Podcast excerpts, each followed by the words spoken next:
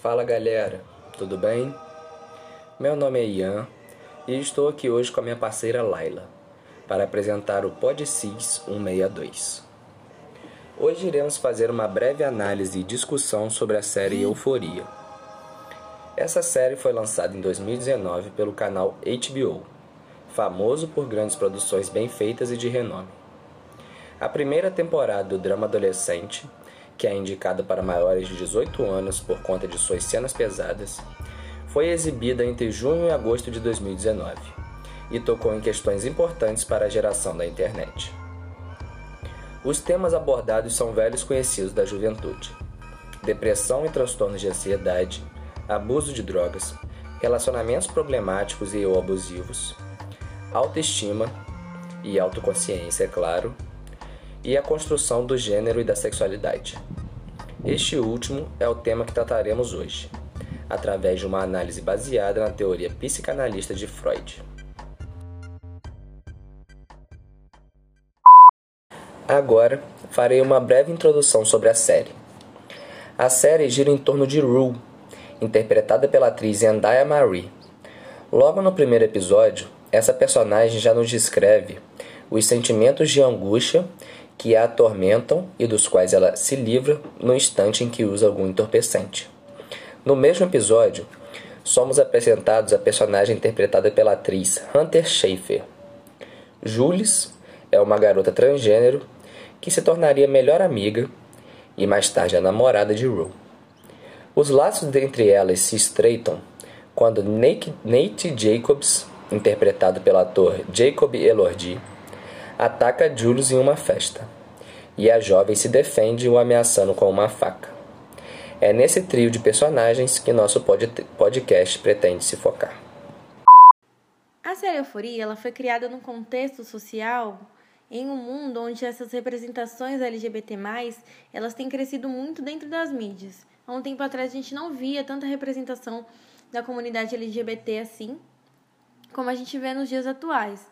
E todos os personagens centrais do seriado, eles têm grande visibilidade e vão ganhando uma maior significação dentro do enredo. Nesse ponto, tanto a identidade e expressão de gênero quanto a sexualidade de Julius, eles vão ser amplamente explorados, sem que essas representações sobre a sua personagem sejam ignorantes ou simples.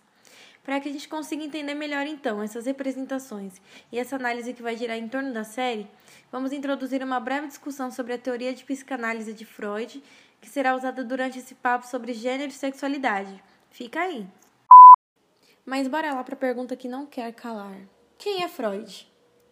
Então, esse cara chamado de Sigmund Freud, Freud, Freud, foi um dos nomes mais influentes e polêmicos do século XIX e até os dias atuais. Ele era um médico, neurologista que morou em Viena, capital da Áustria, por quase todos os seus 83 anos de vida realizando diversas contribuições para a área da medicina, psicologia, literatura, filosofia, política, dentre outras áreas também. E ele criou uma importante teoria denominada de psicanálise, ou como mais conhecida como teoria freudiana. Muitos se perguntam: é possível falar de Freud sem falar de sexualidade? E talvez uma pergunta muito mais ousada que é: e é possível falar de sexualidade sem falar de relações de gênero? Não. Primeiro, porque é importante a gente citar uma das três notas de rodapés do ensaio que Freud escreveu, que fala sobre esse uso dos termos masculino e feminino. O primeiro que seria o biológico, que é equivalente ao sexo de nascimento de uma pessoa. No segundo, de atividade e passividade, que é o mais utilizado por ele. E o terceiro termo, sociológico, que diz que seres humanos eles vão mesclar seus comportamentos masculinos e, femininos durante essa relação que eles têm em sociedade, etc. A revolução que Freud provocou sobre essa discussão da sexualidade, ela vem de um caminho totalmente diferente. Ele não vai partir dessa da função supostamente normal da sexualidade, que seria para a procriação. Ele vai muito além disso. Ele vai dizer que mais de seus desvios que levam a outras orientações sexuais. Bom, vamos lá. Ele criou então uma concepção de pulsão natural, que é voltada para essa heteronormatividade, que ela vai passar a ser abandonada por essas pessoas, e aí esse debate vai tomando novos caminhos que vão gerando que vão ser gerados através de outras pulsações, que vão levar à escolha de determinados objetos em detrimento de outros. Ou seja, o impulso sexual no ser humano ele é composto por inúmeros impulsos parciais, dos quais servem à obtenção de inúmeras formas de prazer em diferentes partes do corpo, que vão além da genitália masculina e feminina, enfim.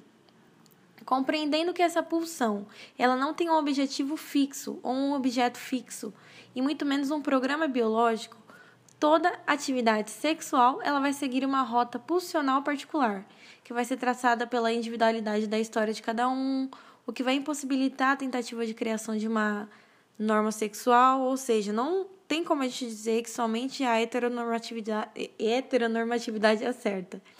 Nesse sentido, é uma grande justiça o fato de que a cultura e os padrões sociais eles vão interferir e vão exigir de todos uma idêntica conduta sexual. Bom, durante a série, essa representação de identidade, assim como da orientação sexual dos protagonistas, ela vai ser sempre exposta de uma maneira mais natural possível.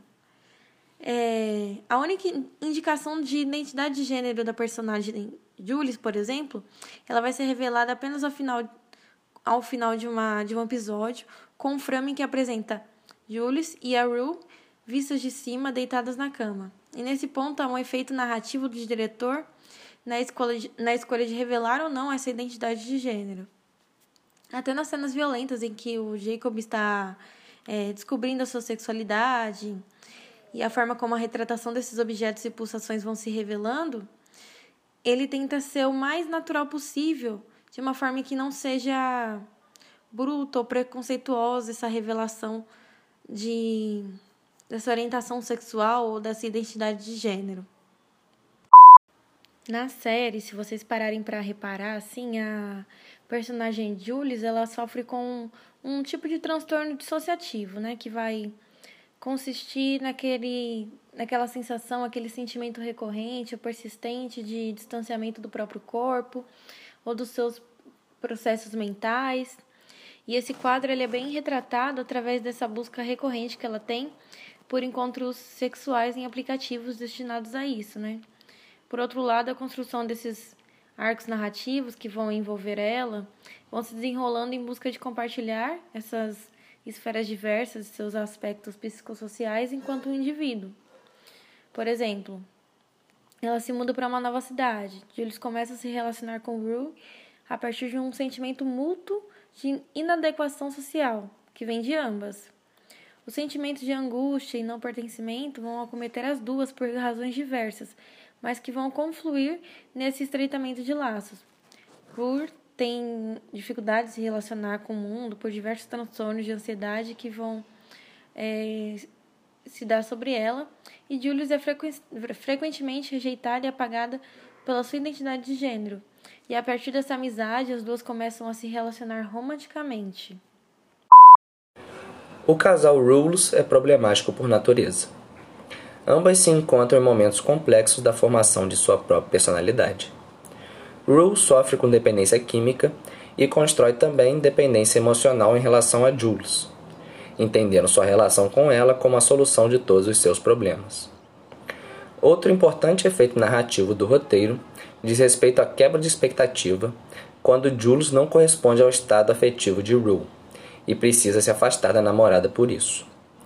A subjetividade de Jules se sobrepõe sobre o receio da abjeção. A série Euforia, com suas cenas pesadas, na maior parte do tempo nos deixa literalmente eufóricos sobre as situações vivenciadas pelos personagens.